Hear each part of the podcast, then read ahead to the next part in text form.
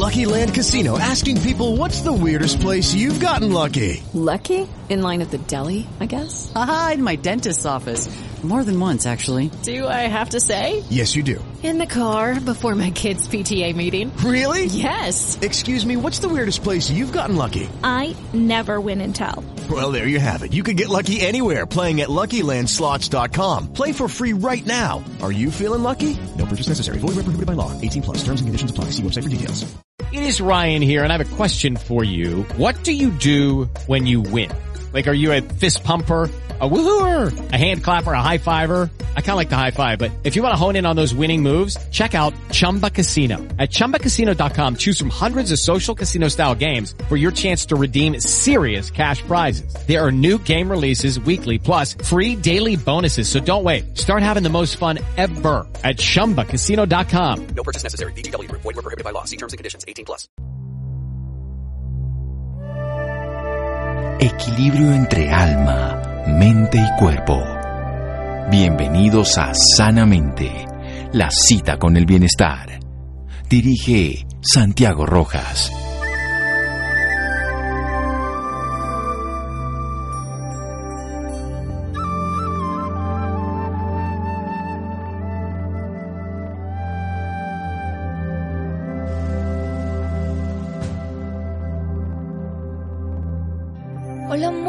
A todos nuestros oyentes. Soy Laura Roper y como todos los viernes los estamos acompañando hoy para contarles sus historias de vida. Esta noche también nos acompaña Juan José Pérez. Juan, muy buenas noches. Buenas noches Laura y buenas noches también a todos nuestros oyentes. Bueno, en la noche de hoy también nos acompaña Erika Salamanca. Ella es profesional en negocios internacionales. Ella es una joven que fue diagnosticada a muy corta edad por fibrosis hepática congénita, hipertensión portal, varices esofágicas y riñón poliquístico bilateral. Ella está aquí esta noche porque quiere desde su historia de vida mostrarle a todos nuestros oyentes que se puede seguir luchando a pesar de los obstáculos que trae la vida. Erika, muy buenas noches y bienvenida sanamente de Caracol Radio. Buenas noches Laura, muchísimas gracias a ustedes por la invitación y buenas noches a todos los oyentes también. Con muchísimo gusto, Erika. Bueno, Erika, tenemos entendido que usted fue diagnosticada a muy corta edad. Cuéntenos un poco de este momento, ¿cómo empezó todo ese proceso? Sí, pues mira, pues básicamente yo nací normal, de acuerdo pues a toda la información que me han dado mis padres. Y a los nueve meses de nacida empecé a tener diferentes síntomas como inflamación, vómitos de sangre, entre otras cosas, fiebre, etcétera me hicieron una laparotomía exploratoria que consiste en, sacar los órganos, eh, ya que con otros exámenes no se pudo diagnosticar nada, entonces hacen esa cirugía y en esa cirugía determinaron mis patologías. Ahí determinaron todas las patologías que tú ya mencionaste, que es riñón poliquístico, varices esofágicas, hipertensión portal y fibrosis hepática. Después de eso, eh, continué así mi proceso y más adelante fue que me diagnosticaron una fibrosis quística, denominada enfermedad huérfana. Erika, antes de seguir hablando sobre, sobre su historia de vida, sobre todos estos procesos, ¿le puede explicar a nuestros oyentes de qué se tratan estas patologías? Claro que sí, mira.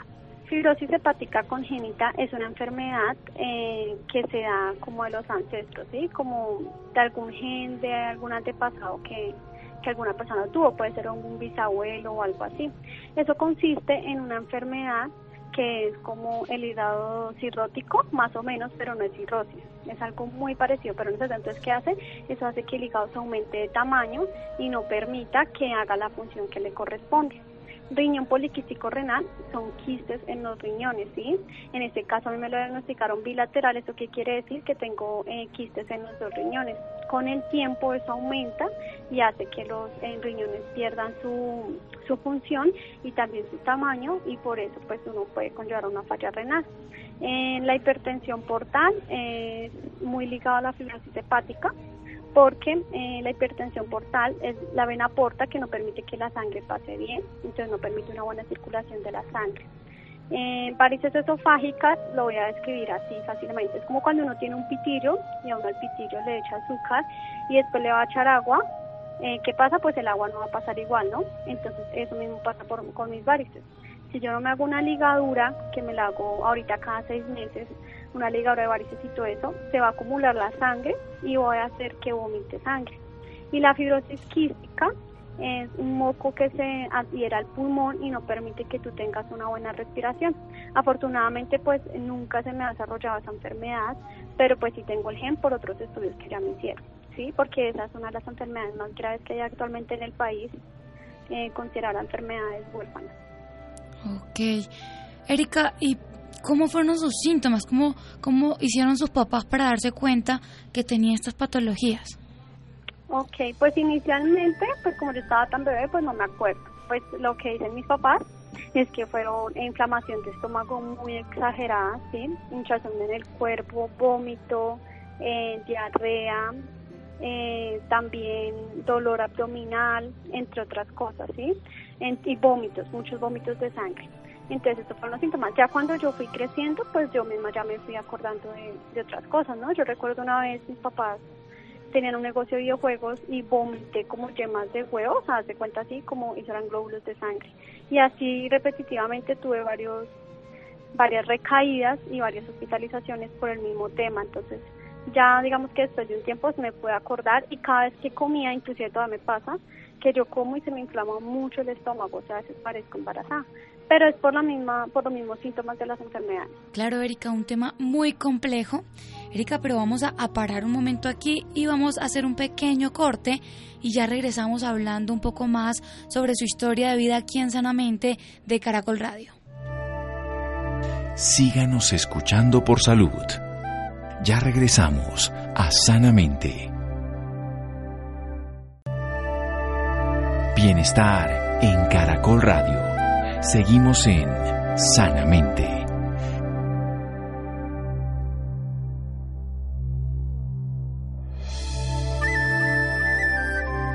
Continuamos en Sanamente de Caracol Radio hablando con Erika Salamanca, una profesional en negocios internacionales quien fue diagnosticada a muy corta edad por varias patologías. Eh, Erika, hablemos un poco más eh, sobre su infancia y sobre sus patologías, eh, pues en esta edad. Aparte de los vómitos, pues, ¿qué más, qué más presentaba? ¿Qué más le pasaba a usted? Eh, también muchos desmayos frecuentes. En alguna ocasión también convulsioné, ¿sí? también tenía sangrados nasales, ¿sí? Entonces, eh, no es como normal que no, es normal que cuando se le la sangre, no sé, unos 5 minutos, pero los míos duraban 40 minutos hasta una hora. También otro síntoma era que yo sentía mucho, mucho, mucho calor y por ejemplo yo abría la llave y es, por ejemplo el agua estaba fría y yo la sentía caliente, ¿sí? Entonces ya cuando yo sentía algunos de esos síntomas ya sabía que era una alarma y me tenía que ir por urgencia. También con el tiempo eh, que fue hace más o menos unos tres años, ya empecé a sentir estos síntomas con muchas náuseas, vómitos, me daba asco la comida y ahí fue cuando ya la enfermedad empezó a avanzar y pues me, me tocó pues iniciar otro tratamiento médico que se llama diálisis peritoneal. Ok, Erika, y bueno, usted estaba muy pequeña. ¿Sus papás qué le cuentan? O sea, cuando usted fue diagnosticada, ¿ellos cómo reaccionaron? ¿Ellos cómo le cuentan esta reacción que tuvieron en ese momento? No, pues imagínate, pues que nazca un bebé y sea normal, ¿sí? Que un momento a otro empiece con, con esos síntomas y sin tener ninguna explicación, porque los médicos no buscaron una explicación hasta la cirugía. Pues para ellos eso fue pues sí, terrible. Inclusive pues yo duré más o menos dos años en cuidados intensivos cuando era muy bebé, que se fue más o menos como al año, como hasta los tres años. Y pues ya porque ya no iba a vivir más, mejor dicho, o sea, ya decían que no daban esperanzas de vida. Pero bueno, pues por cosas del destino y todo eso pues me fui recuperando. Pero inclusive en alguna ocasión sí los médicos dijeron pues que ya me iban a desconectar y que fueran comprando pues las cosas y todo eso para pues para la muerte y todas esas cosas, sí, pero no, mira que todo, por cosas de la vida de Dios también, porque creo en Dios, eh, fui evolucionando y también la fe de mis papás, ¿no? También influye mucho. Erika, eh, hablando otra vez de su infancia, ¿qué es lo que más recuerda de todo esto por lo que tuvo que pasar? Mm, bueno, así algo que me tiene así súper marcada, que recuerdo era cuando yo tenía como 14 años, me dio una peritonitis, yo creí que era un dolor abdominal, Entonces, pues lo dejé pasar y ya cuando un día me levanté no podía caminar y bueno, me toqué por urgencias y de una me ingresaron a la sala de cirugía. En ese momento, pues yo ya tenía como conciencia, sí, ya, ya era como más independiente de muchas cosas, tengo más recuerdos. Entonces recuerdo que me ingresaron a la, a la unidad de cuidados intensivos y pues estaba entubada, ¿sí? Entonces, pues es muy feo, bueno, era muy feo porque yo tenía conciencia de todo, ¿sí? O sea, yo, por ejemplo, tenía el reloj al frente, eso fue también para un diciembre, entonces veía cuando los enfermeros celebraron la Navidad, el Año Nuevo, el Día de las Velitas. Antes de eso, que eso fue más o menos como de octubre a febrero, yo miraba y yo decía como, a esta hora me tendría que estar levantando y a estudiar, a esta hora tal cosa. Y pues realmente me sentía muy impotente porque no podía hablar, pero pues sí podía escuchar y podía ver, entonces veía a mis papás llorando, o sea, era, era muy feo. Lo único que pensaba ahí era que quería salir rápido de eso y pues que quería vivir.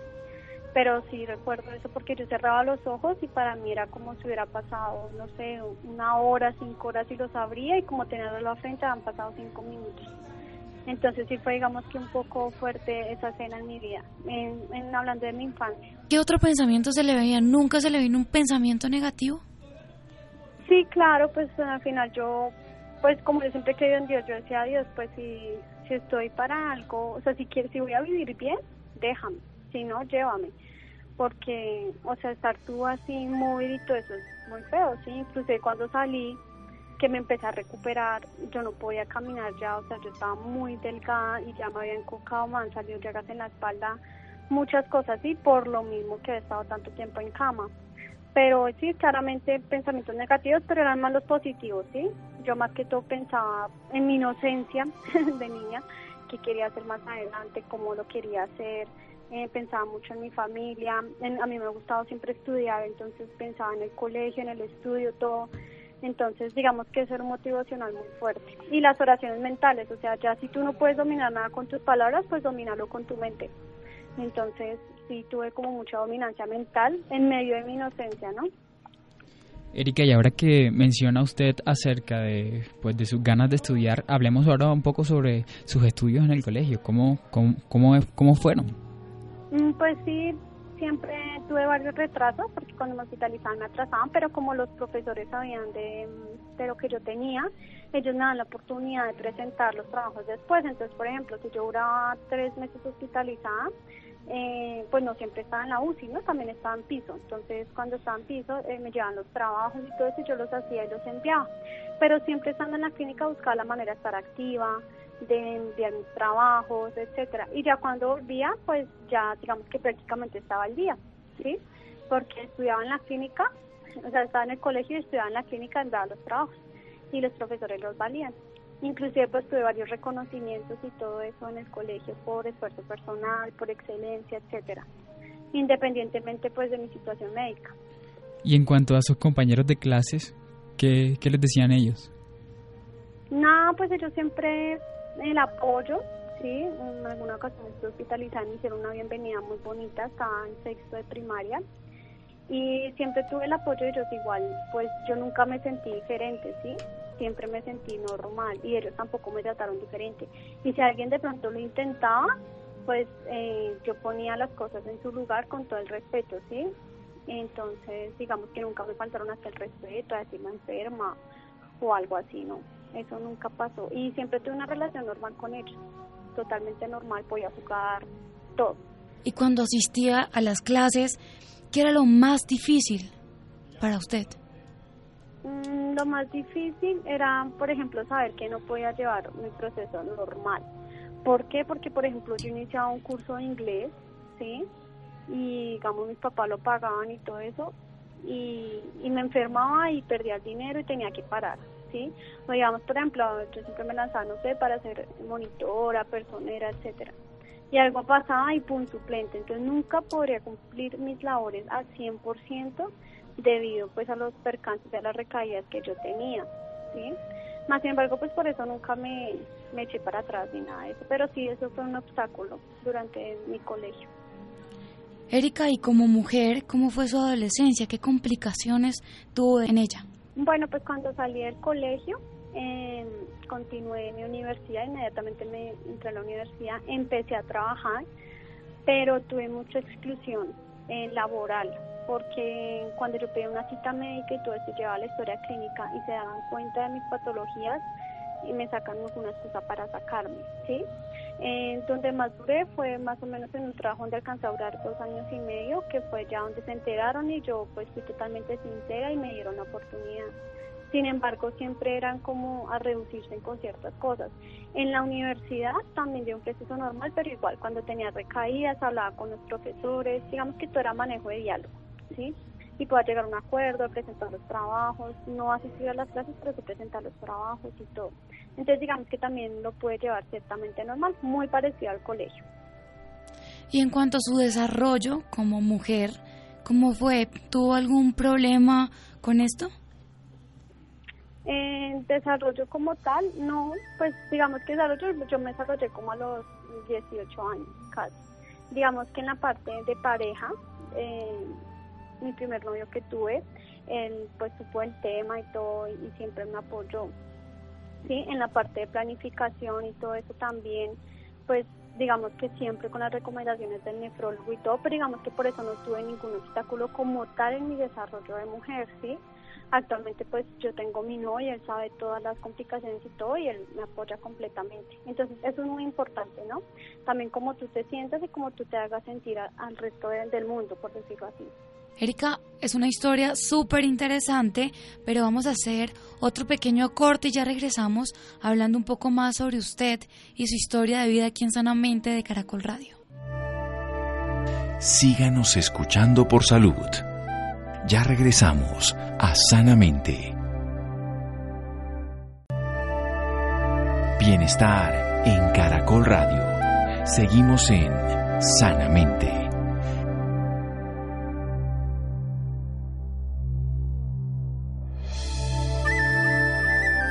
Continuamos en Sanamente de Caracol Radio hablando un poco más sobre la historia de vida de Erika Salamanca.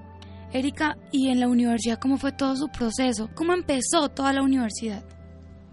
Ok, no, pues yo salí del colegio y inicié inmediatamente en la universidad y yo estaba normal, ¿sí? O sea, digamos que yo con el tiempo, debido a los tratamientos, ya que ha avanzado mucho pues la tecnología, la medicina y demás, ello pueden apalancar a mejores tratamientos y por eso evitar tantas recaídas, ¿sí?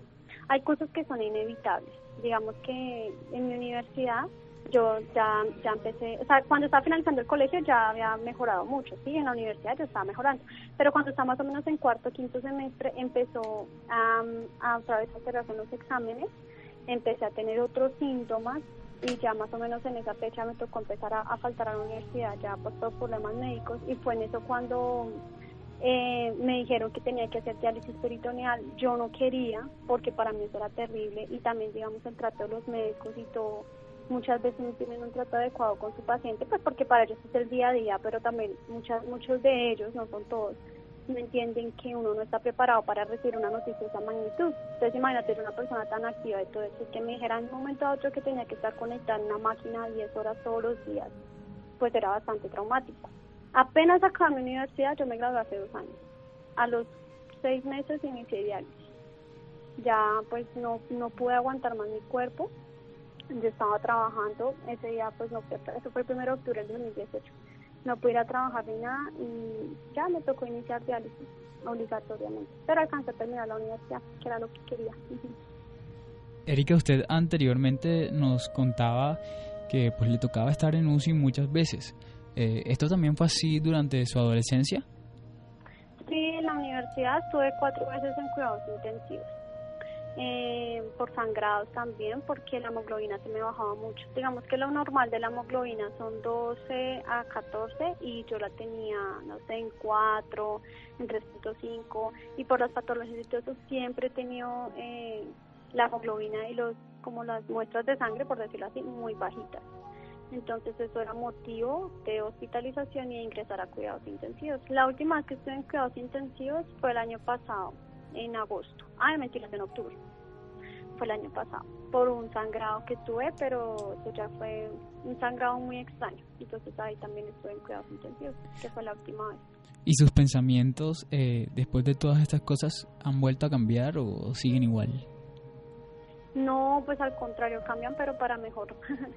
yo digo que si, digamos, que tengo que pasar por todo este proceso, por algo será. Entonces yo manejo mucho la parte mental. Digamos que por muchas eh, cuestiones económicas no he podido pagar un psicólogo y todo eso. Y por los psicólogos de la RPS realmente no es que tú le importes mucho, ¿sí? Realmente lo hacen como por cumplir la consulta y ya. Entonces me baso mucho en, en, en audios, en libros, en autoayuda, en internet. Hoy en día está toda la información, entonces la verdad es muy chévere todo con lo que tú te puedas enriquecer y que sea de crecimiento para ti. Entonces, digamos que yo manejo mucho la mente y si para ti la enfermedad no existe en la mente, tú puedes la puedes ignorar en tu presente. Sí, eh, sin, digamos, olvidar ni hacer a un lado ni hacer caso omiso a los tratamientos, ¿no? Porque igual yo actualmente estoy en mi tratamiento y estoy muy juiciosa con ese tema. Erika, ¿y la alimentación cómo es? Bueno, la alimentación es muy restringida. Eh, yo tengo restricción de líquidos, restricción de alimentos altos en potasio y en fósforo, porque cuando una persona está en diálisis, eso sí tienden, tienden a subirse mucho. Entonces, digamos que todo lo que sea leche, provenientes de lácteos, no puedo consumir leche, queso, etcétera. Eh, carne también muy poca. Y también otra cosa, las cosas que puedo comer. Step into the world of power, loyalty and luck. I'm gonna make him an offer he can't refuse. With family, cannolis and spins mean everything. Now, you wanna get mixed up in the family business. Introducing The Godfather at ChumbaCasino.com. Test your luck in the shadowy world of The Godfather slot. Someday, I will call upon you to do a service for me. Play The Godfather now at ChumbaCasino.com. Welcome to the family. VGW Group. No purchase necessary. Void where prohibited by law. See terms and conditions. 18 plus. Digamos, con el desarrollo de la enfermedad y cuando estás en diálisis, te da mucho asco la comida. Entonces hay muchas cosas, por ejemplo, a mí antes me, encantaba la gallina, me encantaba el pollo y ahorita me dan, o sea, yo voy a comer y, y como porque me toca y porque me tengo que alimentar. Pero fin, me dan muchas náuseas, me, a veces vomito, entonces digamos que esa, llevar esa parte a veces es, es un poco feo, ¿sí? a veces estoy normal y me da mucha debilidad, mareo por lo mismo que no puedo comer. Yo antes pesaba más o menos 58 kilos y ahorita estoy pesando 43 por lo mismo de la diálisis y por la alimentación. Por la, primero por la restricción y segundo porque mi cuerpo lo rechaza. Erika, a mí me gustaría hablar un poco más sobre este tema renal, que es algo súper importante. Usted dijo que anteriormente usted no quería que le hicieran esta diálisis. ¿Por qué? Por todo lo que me iba a conllevar a mí en un futuro o lo que yo creía que iba a pasar. Sí, porque es que, o sea, el miedo que te meten a ti en la clínica es muy feo, sí, que tú buscas en internet, si tú vas a buscar algo en internet tienes que saber cómo buscar. Pero entonces, inclusive, eh, pues yo ahorita tengo muy buen apoyo médico, sí, pero en su momento, eh, yo no sé, la clínica donde estaba rotaba mucho de personal médico y llegaba y no sabía, entonces no le da la misma importancia al paciente. ¿Qué pasa? A mí, a mí los doctores me decían cosas horribles. Por ejemplo, un señor me dijo una vez, ah, es que usted está como los carros viejos, funcionando con el olor de la gasolina. Y yo salía y era, o sea, o sea, en serio, yo lloraba y lloraba, o sea, yo inclusive yo no quería contar nada acá en la casa porque yo no quería que mis papás tuvieran ese impacto. Pero no, yo estoy bien, yo estoy bien. Y como yo nunca demuestro nada, ¿sí? Y todo lo que pasa es interno.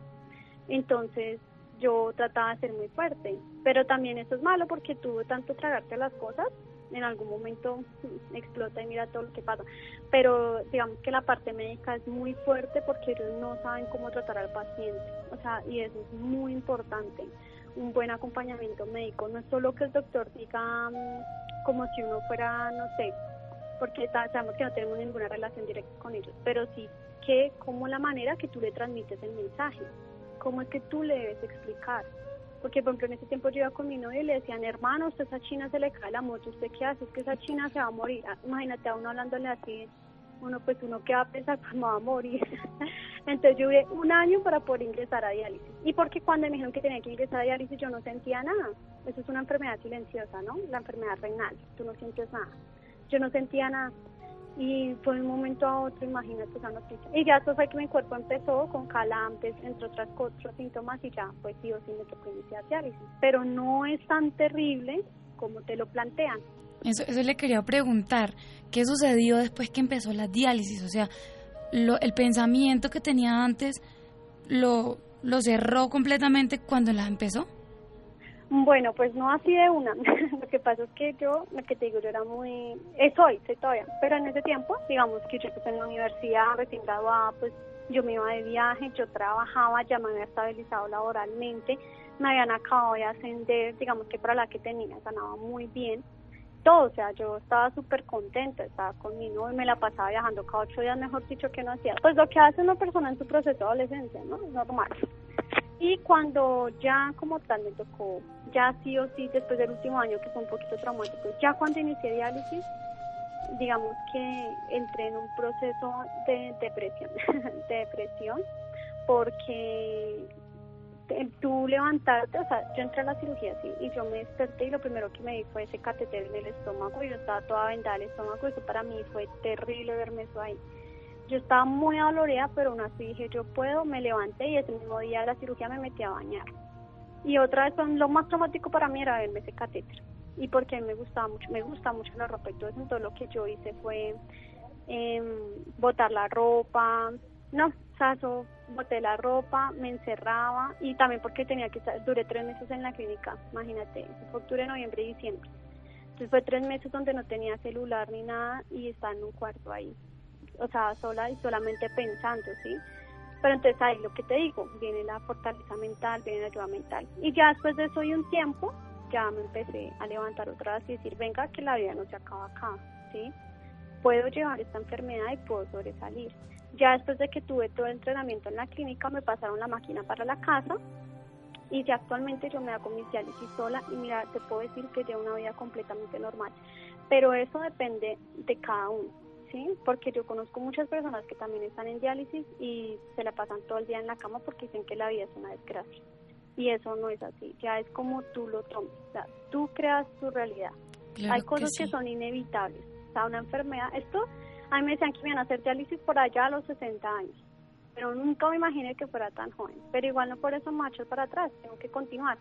Me echaron del trabajo, perdí, o sea, muchos amigos se alejaron, las salidas obviamente se acabaron, ya hace dos años no salgo a bailar, eh, no salgo de paseo, cuando salgo pues la verdad me molesta porque como tengo que cargar esa máquina en unas bolsas grandísimas, entonces evito hacerlo, pero aún así busco más razones para seguir y no quedarme atrás, ¿sí? no deprimirme ni nada de eso.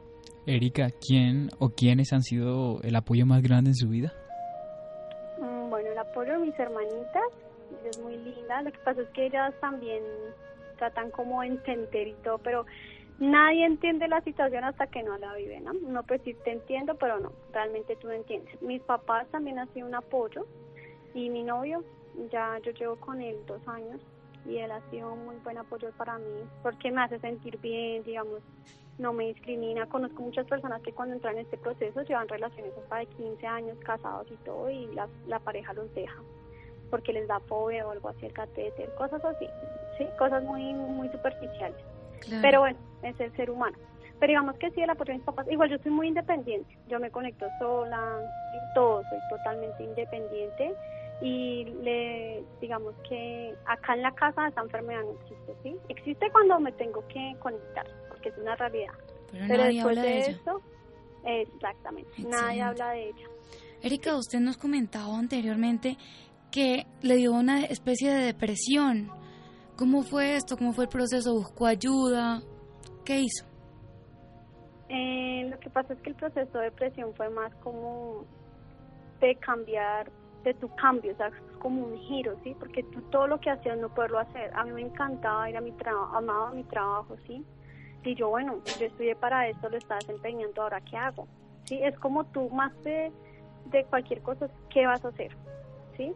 ¿Cómo lo manejé? Libros, la Biblia y la autoayuda, o sea, toda la información que tú puedas encontrar en YouTube. Hay muchos personajes, por ejemplo, Yokoi Kendi, Jürgen Klarik, eh, Habdecker, personas que te hablan a ti de superación, ¿sí?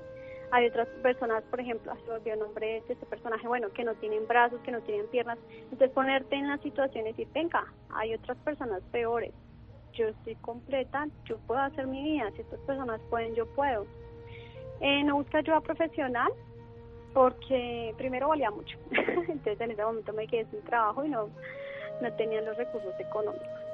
Y segundo, pues eh, es muy difícil y hasta el día de hoy no he encontrado un psicólogo que yo le pueda abrir digamos las puertas y, contarle todo y que realmente le importe y vaya más allá de su labor de, de económico o de que tengo que hacer esto.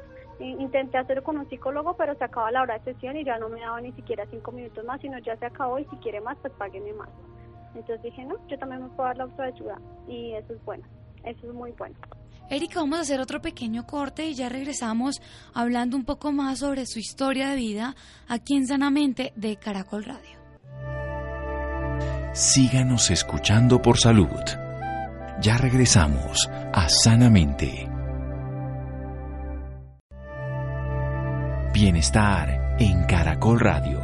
Seguimos en Sanamente.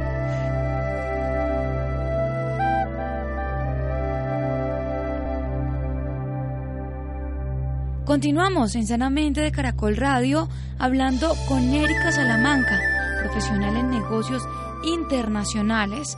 Es una joven que fue diagnosticada a muy corta edad por fibrosis hepática congénita, hipertensión portal, varices esofágicas y riñón poliquístico bilateral. Erika, pues hablemos ahora un poco sobre usted, cómo se encuentra en estos momentos eh, en su estado de salud, en su estado psicológico? Bueno, pues en estado de salud, lo que te digo, actualmente estoy en diálisis. Hay cosas que son inevitables. Ayer estuve en cita médica y me aumentaron las horas de diálisis, me pusieron día húmedo, etcétera. No voy a negar que me ha como, ah, madre, porque, pero, pero es el proceso, sí, hay que aceptarlo porque es la vida, así es la vida, hay que aceptarlo. Y, y que respecto a mi desarrollo médico, bien, actualmente estoy en lista de espera en la Fundación Infantil para trasplante dual de hígado y riñón. Eh, ya estoy esperando el donante y ya, digamos que igual me conecto todas las noches, llevo una vida completamente normal, en mi parte emocional soy muy activa, estoy estudiando la parte de coach empresarial, después de que, en, oncológico, perdón, oncológico y de desarrollo personal. Oncológico es del ser, ¿sí? Entonces tú cómo puedes manejar eh, tu enfermedad, etcétera. Digamos que toda esta crisis me llevó también a cosas buenas. Después de eso, pude poner una, una, un negocio de desayuno sorpresa virtual, ¿sí? Estoy en otros negocios digitales, entonces digamos que no todo fue tan malo, ¿sí? Me pude levantar. Y actualmente pues me estoy preparando para ser oradora, ¿sí? ¿Cuál es mi objetivo? Mi objetivo es, eh, yo pienso que todo tiene una cura, ¿sí? Y la cura está en ti. Si, digamos, me hacen el trasplante y todo, súper bien. Pero si se puede evitar ese proceso, mucho mejor. Yo, en este momento, eh, quisiera no estar en diálisis, pero lo estoy, ¿sí? Y lo acepto. Y cuando tú aceptas tu vida y aceptas las cosas con amor, todo empieza a funcionar mejor. Entonces, digamos que todo lo que yo hago con amor, yo soy muy alegre ahorita para que yo me ponga triste, mejor dicho, es súper difícil. Ayer pasó lo de la clínica, pero yo dije, ah, bueno, así es la vida, ya. Y ya, se me olvidó, salí de la clínica y se me olvidó. Y sigo con mi proceso. Y esto es lo que te digo, en, función de preparándome, eh, yendo a muchos eh, talleres de coach, talleres de desarrollo, talleres de superación personal, he conocido personas maravillosas que me han ayudado en mi proceso y estoy en eso, ¿sí? en el proceso de crecimiento. ¿Cuál es mi objetivo? Con el tiempo poder ayudar a muchas personas como yo y también eh, quiero empezar a golpear puertas en, en, diferentes clínicas para poder dar talleres y capacitación a, las, a los doctores, a los pacientes de cómo tener un trato efectivo médico-paciente y cómo tomar la enfermedad en la persona independientemente tenga cáncer, lo que sea, ¿sí? Esté en diálisis, sea lo que sea. Pero pues para eso hay una preparación, ¿no? Entonces estoy en ese proceso. Erika, ¿qué piensa usted de todo esto por lo que ha tenido que pasar? Ay, no, si tú me preguntas eso, no sé, es que tú nunca sabes lo que te puede pasar. Y lo mejor que tú puedes hacer es el vivir el aquí y el ahora. Eso es lo que te digo, o sea, vivir el aquí y el ahora. Uno a veces no valora cosas tan simples como tomar un vaso de agua. Y créeme que yo encontré el verdadero valor de las cosas después de que me tocó pasar por todo este proceso. Porque ahorita yo disfruto tomarme, no sé, un granizado, comerme un, pedacito de carne con agrado, todo eso lo disfruto. Entonces es el valor de esas pequeñas cosas, ¿sí? Claro que sí, qué bonito, Erika. Erika, usted nos contó anteriormente que está esperando eh, una donación de órganos. ¿Qué piensa usted sobre este tema, Erika? Bueno, pues yo pienso que realmente esto es algo que salvó muchas vidas y muchas personas por desconocimiento, también por por emoción, por emoción, sí, por tomarse las cosas como muy sentimental, prefieren eh, cisnerar los cuerpos, quemar, cremarlos, perdón, enterrarlos completos y. Y no saben cuántas vidas pueden salvar con eso. Yo tengo una amiga que ya pues desafortunadamente la enfermedad ya se desarrolló mucho, ya estaba completamente normal y ya lleva seis meses en cuidados intensivos y ya está muy mal y está esperando el trasplante de pulmón y no han, no han encontrado donante. Acá en Colombia, según estadísticas, eh, muy, o sea, la mayoría de personas eh, nunca encuentran su donante, se mueren con la enfermedad. Entonces sí es muy importante la donación de órganos. Digamos que ya que estoy al aire, hago el llamado para que en serio se responsabilicen un poquito y miren más allá de pronto la parte sentimental de la parte del ego, ay no, es que era, ¿no? Era pero ya se fue y puede ayudar a otras personas, ¿sí?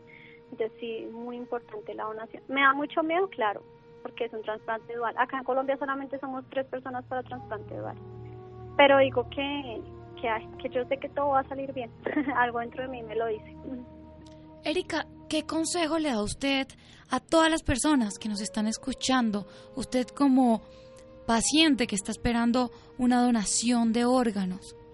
Exacto, no que generen conciencia. Lo que digo, hay que dejar tanto sentimentalismo y tanta cosa a un lado. Obviamente es muy duro la muerte y todo, pero es algo que finalmente nos tiene que llegar a todos, ¿sí? pero entonces no por eso rehacernos como, rehusarnos, perdón, a, hacer este proceso, ¿sí? Hay personas, por ejemplo, que mueren en un accidente, ¿sí? O por un trauma cranoencefálico y todos los órganos les sirven, imagínate, pueden salvar cinco o seis vidas. Pero muchas veces porque los familiares dicen, no, no quiero que done, cuántas vidas se pueden perder ahí junto con la que ya se perdió. Entonces el llamado es ese, que tomen conciencia y también corran la voz, ¿no? Hay que donar, hay que donar y hay que ser totalmente abiertos con el tema. Eso no tiene ningún tabú ni nada de eso. Eso es finalmente ciencia. Hay que hacerlo y más si podemos ayudar a otras personas. Claro que sí, Erika. Erika, ¿qué le dice a todas las personas que nos están escuchando en este momento y piensan que tienen un problema, cuando en realidad es algo que tiene solución? Bueno, digo que problemas tenemos todos, todo, ¿cierto? Pero ya depende cómo tú lo veas tú finalmente eres quien o le das importancia a tu problema o simplemente lo ignoras y continúas. Cada uno tenemos cosas diferentes, ¿sí? Pero finalmente todo, todo, todo tiene solución. Y no, yo no conozco una persona que no tenga problemas, todos los tenemos. Pero eso depende cómo tú lo manejes. O sea, yo digo mucho y enfoco y enfatizo en la parte mental. Tienes que ser fuerte mentalmente. Tienen todos que ser fuertes. Tiene que haber un apoyo, ¿sí? No, hay personas obviamente que rechazan y que salen con comentarios y todo eso, pero como dicen a palabras necias, oídos sordos, ignorar todas esas cosas y continuar. Los problemas no pueden ser para toda la vida, mi diálisis no puede ser para toda la vida, ¿sí? Ya depende yo cómo lleve la enfermedad y cada uno cómo lleve su problema, ¿sí?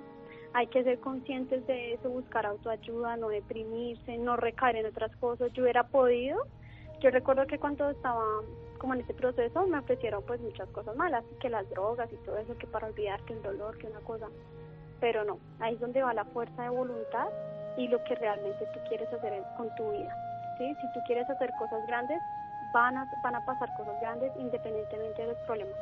Tú tienes que hacer que esos problemas sean chiquitos y no repercuten en tu vida. Tú me ves hoy en día y créeme que yo no parece que estuvieran diario. La gente me dice, oye, no parece, y yo no.